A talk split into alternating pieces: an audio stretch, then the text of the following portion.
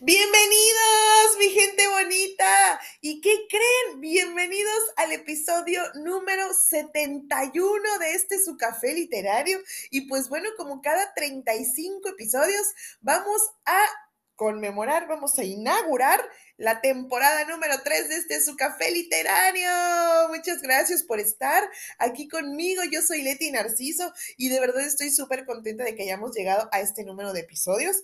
Siendo sincera, la verdad, eh, eh, no creí que este eh, proyecto fuera a durar más de un año, que es lo que ya llevamos de verdad les agradezco mucho porque es gracias a ustedes y por ustedes. Yo estoy súper feliz de estar con ustedes cada viernes, pero esto se lo debo a ustedes que me siguen escuchando. Así que, bueno, gente bonita, como ya han visto por ahí algunos comentarios, algunos memes, octubre, Navidad está aquí, a la vuelta de la esquina.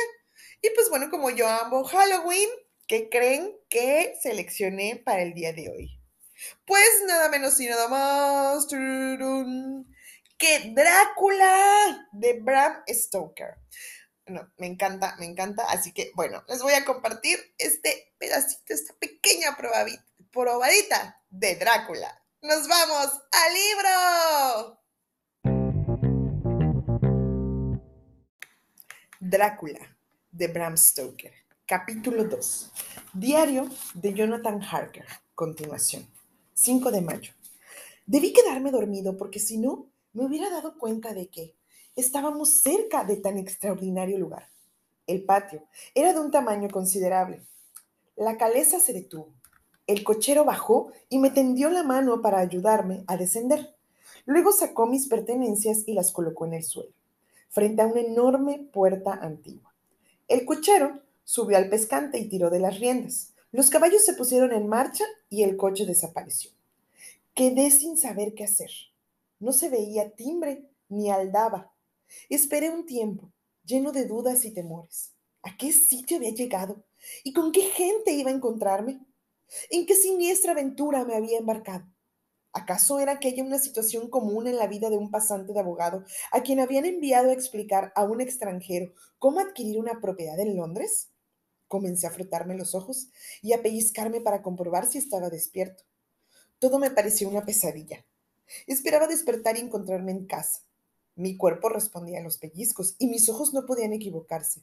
Estaba despierto. Estaba en medio de los Carpatos. Enseguida, oí al otro lado de la puerta unos pesados pasos y vi una luz a través de las rendijas. Enseguida hubo un ruido de cadenas y de cerrojos. Una llave giró en la cerradura y se abrió la enorme puerta. Apareció un anciano de elevada estatura, con un grande bigote cano y vestido completamente de negro. Sostenía en la mano una lámpara. El anciano me indicó que entrara con un gesto cortés de su mano derecha, diciendo en excelente inglés, aunque con un acento extraño, Sea bienvenido a mi casa. Entre libremente y por su propia voluntad. No hizo señal de salir a mi encuentro. En cuanto traspasé el umbral, se adelantó y apretó mi mano con tal fuerza que me hizo estremecer de dolor. Además, parecía la mano de un muerto. La fuerza de su apretón de manos era tan semejante a la del cochero que por un momento pensé que si no estaría hablando con la misma persona. Para asegurarme le pregunté, ¿El conde Drácula? Asintió con la cabeza y respondió, Sí, yo soy Drácula. Le doy la bienvenida a mi casa, señor Harker. Mientras hablaba, puso la lámpara en una repisa tomó mi equipaje y antes de que pudiera anticiparme, lo metió. Protesté, pero él insistió. Nada de eso, caballero. Usted es mi huésped. Esta tarde y la es tarde y la servidumbre no está disponible. Insistió en llevar mis cosas. Atravesamos el corredor, después subimos por una escalera de caracol y recorrimos otro largo pasadizo. Al llegar al final, el conde abrió una puerta y vio una habitación bien iluminada en la que había una mesa dispuesta para cenar y una chimenea en la que ardía un fuego de troncos. El conde cruzó la estancia y abrió otra puerta que conducía a una sala octagonal. La atravesó y abrió otra puerta invitándome a entrar. Era una amplia alcoba bien iluminada y caldeada por un fuego de leña. El conde llevó dentro mi equipaje y se alejó, diciendo antes de cerrar la puerta. Después de tan largo viaje necesita descansar y asearse. Espero que encuentre todo cuanto necesite. Después diríjase a la otra estancia donde encontrará su cena preparada. La luz, el calor y la cortesía del conde disiparon todos mis temores. Como estaba hambriento, me asé y volví a la otra estancia. Encontré la cena servida. Mi anfitrión, que esperaba de pie a un lado de la enorme chimenea, señaló la mesa diciendo, Tome asiento y cene. Sabrá disculparme por no acompañarlo, pero ya he cenado a medianoche y no suelo tomar nada a estas horas. Le entregué la carta sellada del señor Hawkins. La abrió y la leyó con expresión seria. Luego me la ofreció para que la leyera. Uno de los párrafos me llenó de satisfacción. Lamento que un ataque de gota me impida viajar, pero me es grato enviarle en mi lugar a una persona competente, en quien tengo depositada toda mi confianza. Es un joven lleno de vitalidad y talento y conoce a fondo su oficio. Es discreto y reservado y ha crecido a mi servicio durante su estancia en el castillo. Ah, y ha crecido a mi servicio. Durante su estancia en el castillo cuente con él siempre que lo desee y seguirá todas sus instrucciones. El conde se adelantó y destapó una fuente, y acto seguido me abalancé sobre un suculento pollo asado. Esa fue mi cena, además de un poco de queso, ensalada y una botella de toyac añejo. Mientras comía, el conde me hizo preguntas sobre mi viaje y yo le conté todas mis experiencias.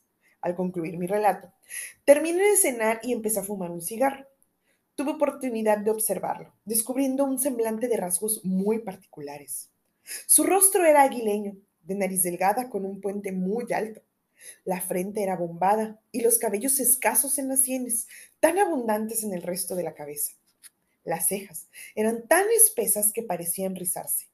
La boca era firme y cruel, y sus dientes blancos y afilados. Sobresalían de los labios, cuyo color rojo mostraba una vitalidad asombrosa para un hombre de su edad. Sus orejas eran pálidas y puntiagudas. Su barbilla era ancha y fuerte y las mejillas firmes. La impresión de que daba, que daba era de una palidez extraordinaria. Sus manos eran toscas con dedos cortos y gruesos. Y cosa extraña, en las palmas de las manos había vello. Sus uñas estaban afiladas, al inclinarse el conde hacia mí y rozarme con sus manos, no pude reprimir un escalofrío. Tal vez fuera la fetidez de su aliento, pero me invadió una sensación de náusea. El conde se dio cuenta y retrocedió. Se sentó nuevamente junto a la chimenea. Permanecimos en silencio durante un rato, y al mirar la ventana, pude observar los primeros destellos del alba. Una extraña inquietud parecía inundarlo todo, aunque pude oír el, aullido de lobos allá abajo en el valle. Los ojos del conde centellaron al decirme, escuche, son las criaturas de la noche. ¡Qué musicalidad! Ah, caballero, ustedes los habitantes de las ciudades no pueden compartir los sentimientos de un cazador. Enseguida se y dijo, debe estar cansado. Su habitación está dispuesta. Mañana podrá dormir cuanto desee. Yo tengo que ausentarme hasta tarde. Que tenga felices sueños. Con una inclinación de cabeza me abrió la puerta de la sala y entré en mi dormitorio. Estoy sumido en un mar de confusiones. Dudo, tengo miedo. Pienso en toda clase de cosas extrañas que ni a mí mismo me atrevo a confesar. Que Dios me guarde. 7 de mayo. Dormí esta tarde y desperté de golpe. Ya vestido, fui a la habitación donde habíamos cenado la víspera. Encontré servido un desayuno frío y café caliente. Sobre la mesa se encontraba una nota. Debo ausentarme, no me espere. D. Al terminar mi desayuno busqué una campanilla para avisar a los criados que retiraran el servicio, pero no apareció nadie. Ay, en estas casas, en esta casa deficiencias muy extrañas, a pesar de los evidentes indicios de opulencia. Por ejemplo, en las habitaciones no hay espejo, ni siquiera en mi tocador, y he tenido que utilizar mi espejo de mano para afeitarme. Abrí una de las puertas y encontré una biblioteca. Traté de abrir la puerta del lado opuesto, pero estaba cerrada con llave. En la biblioteca encontré un gran, encontré gran número de libros en inglés. En el centro de la habitación había una mesa con revistas y periódicos ingleses, aunque ninguno de fecha muy reciente. Todos los libros y revistas se referían a Inglaterra y a la vida, educación y costumbres inglesas. Mientras observaba los libros, la puerta se abrió y el conde entró. Me saludó cordialmente y dijo, me alegro que haya entrado aquí, pues hay muchas cosas que le interesarán. Estos amigos, acarició alguno de sus volúmenes, han sido fieles compañeros y, y, desde que se me ocurrió la idea de irme a vivir a Londres, me han proporcionado muchas horas de placer. Gracias a ellos, he llegado a conocer su país y conocerlo es amarlo. Ansío recorrer las concurridas calles de Londres.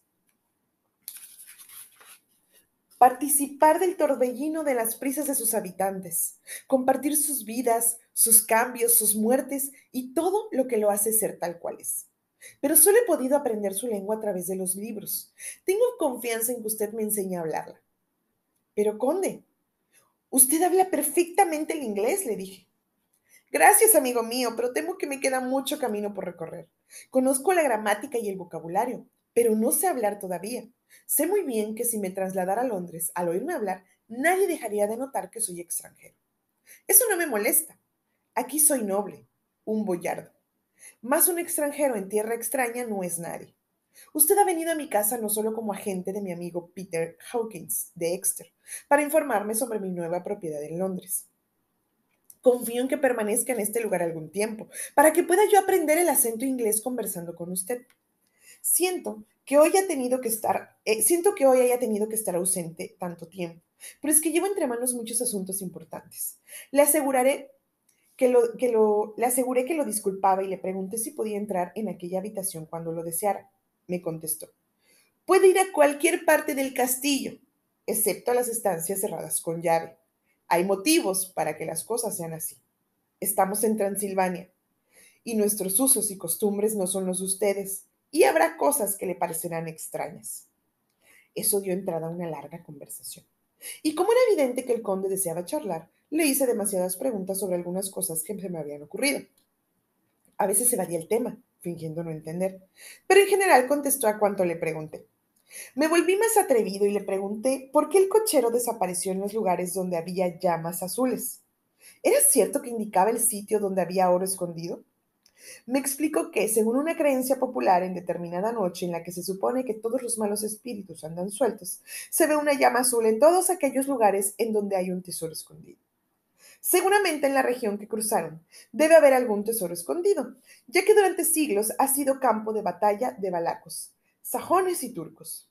Es difícil encontrar un solo palmo de terreno en toda esta región que no haya sido fertilizada con sangre humana.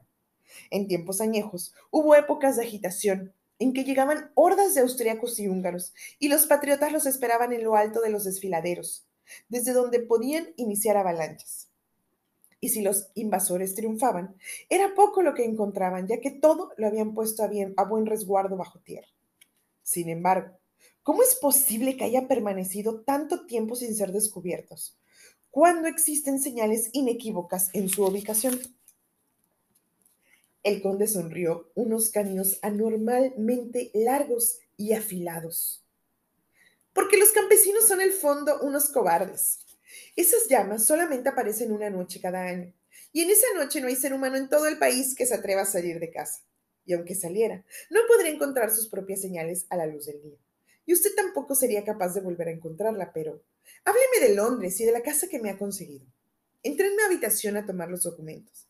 Mientras los ordenabas, oí un ruido de loza en la habitación contigua y al regresar observé que habían recogido la mesa.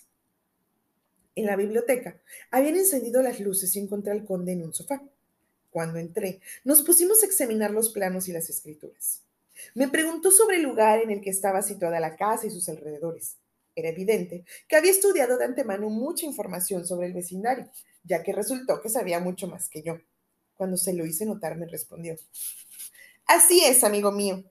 Cuando llegue estaré solo, y mi amigo Jonathan Harker no estará junto a mí para corregirme y, ayudarme. Estará en Exeter, a muchas millas de distancia. Tras, exponerle los detalles y escribirle una carta al señor Hawkins, el conde firmó los documentos y me preguntó cómo había encontrado un lugar tan apropiado. Le leí las notas que había tomado en su momento. Siguiendo una carretera secundaria, he encontrado un Purfleet, un sitio que parece reunir los requisitos necesarios. La propiedad está rodeada por un muro de mampostería. La finca se llama Carfax. La construcción tiene cuatro fachadas. Cuenta con 20 acres de terreno y a su alrededor muchos árboles. Y hay un pequeño lago. La casa es muy grande, con escasas ventanas provistas de rejas de hierro. está próxima a una vieja capilla. Alrededor hay pocas casas, una de ellas convertida en manicomio privado. Cuando terminé de leer, el conde dijo, me gusta que la casa sea antigua y grande. Yo pertenezco a una antigua familia, y si tuviera que habitar en una casa nueva me moriría. También me alegra que tenga una capilla antigua. A nosotros, los nobles de Transilvania, no nos agrada que nuestros huesos puedan descansar mezclados con los de los muertos corrientes. Se disculpó por tener que dejarme, pidiéndome que reuniera todos los documentos. Estuve ausente un rato y me dispuse a hojear algunos de los libros. Había un atlas, que encontré abierto en la página de Inglaterra. Al examinarlo, vi que algunos lugares estaban marcados con círculos. Me di cuenta que uno de los círculos estaba cerca de Londres, señalando su nueva propiedad. Los dos círculos estaban en Exeter y en Whitby, en la costa de Yorkshire. Cuando el conde regresó, había pasado casi una hora. Vaya, dijo, ¿sigue todavía con los libros? Venga, su cena está lista. Pasamos a la habitación contigua donde encontré una senda estupenda. Una vez más el conde se excusó, ya que había cenado mientras estuvo ausente, pero se sentó y estuvimos charlando. Permaneció a mi lado y me preguntó sobre diversos temas. Me di cuenta de que se estaba haciendo muy tarde, pero no dije palabra alguna porque me sentí obligado a satisfacer a mi anfitrión. De pronto, oímos el canto de un gallo, surgiendo con estridencia por entre la brisa matutina. El conde Drácula se levantó de golpe y dijo, ¡Amaneció! ¡Qué descuidado soy por tenerlo en vela hasta tanto tiempo! Cuando me hable de mi nuevo país, Inglaterra, debe procurar que sus comentarios sean tan interesantes, a fin de que no me olvide de que el tiempo vuele. Y se marchó. Cuando me llevé a mi habitación, descorrí las cortinas, pero había poco que observar. Mi ventana daba al patio y lo único que observaba era el cálido resplandor gris del cielo que se aclaraba por momentos. Así que volví a correr las cortinas y me puse a escribir estas notas. 8 de mayo. Al comenzar a escribir este diario, me alegro de haber entrado en detalles, porque se siente algo extraño en este lugar, que no puedo evitar sentirme inquieto. Me gustaría estar a salvo lejos de aquí, o no haber venido nunca. Puede que me esté afectando esa extraña vida nocturna. Si al menos tuviera alguien con quien hablar. Solo está, solo está el conde, y él, me temo que en este lugar soy el único ser vivo. Déjenme ser prosaico, tanto como puedo ser los hechos. Eso evitará que me extravíe la imaginación. Si lo hace, estoy perdido. Déjenme decir a continuación cuál es mi situación o cuál creo yo que, es.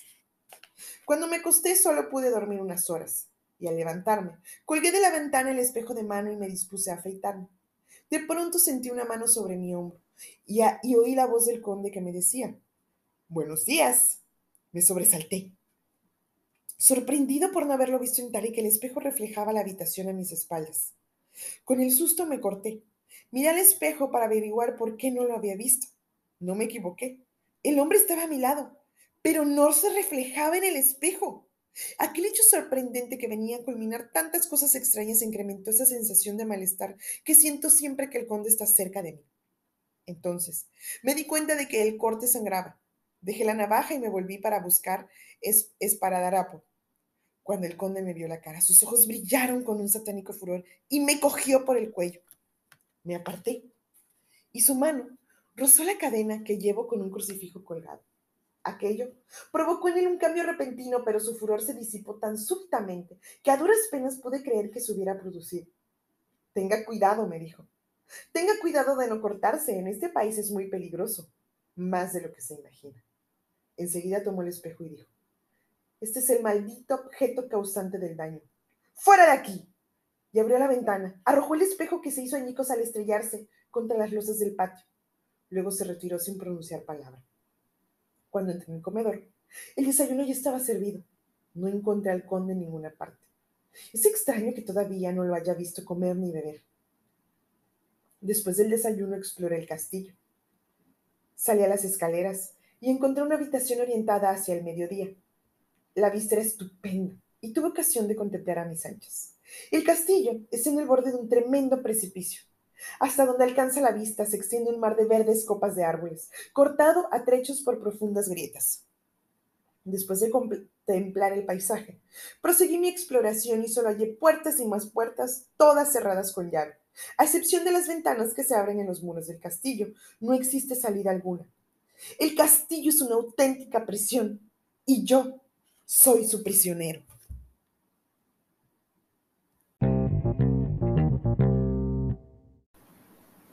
Y hasta aquí la vamos a dejar, gente bonita. Ay, no es que cada vez que leo este libro de verdad me imagino, ¿se imaginan estando ahí en el castillo de Drácula? Y sobre todo quise compartirles este, este capítulo, porque si se dan cuenta, eh, toca los temas de muchos, em, pues básicamente Drácula es la base de todos los, eh, los vampiros, como que de ahí viene toda esta eh, cultura de vampiros y así, bueno, de los, de los, de los primeros, de los espejos, de su palidez, de, de su, de su piel fría, eh, de que no pueden estar en la luz, eh, eh, muchas cosas que de la sangre, o sea, que cómo les atrae la sangre cuando lo están viendo, que son unas personas muy, muy viejas, bueno, no personas, ¿verdad? Seres muy, muy viejos y antiguos.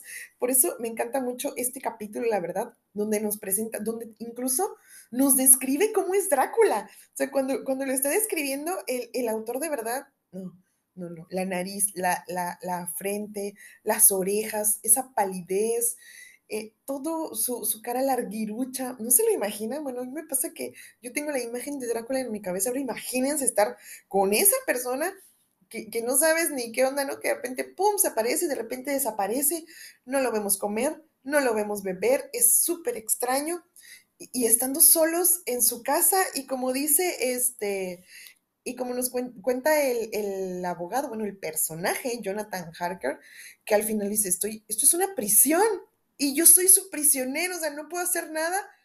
Y, y, está súper extraño, o sea, él no sabe si tener miedo, si estar extrañado, si buscar qué onda con Drácula, tan enigmático que es Drácula, ¿verdad? Pero bueno, por eso quise compartirlos con ustedes.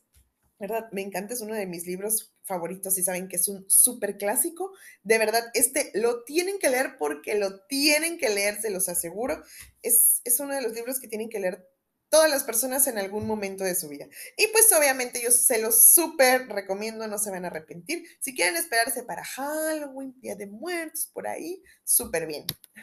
Espero que les haya gustado, mi gente bonita. Muchas gracias por estar conmigo otro viernes más y otro inicio de temporada en esta tercera temporada de su café literario. Yo soy Leti Narciso. Regálame un follow, un like en el Instagram café-literario B612. B612 así como el planeta del principito, ya saben.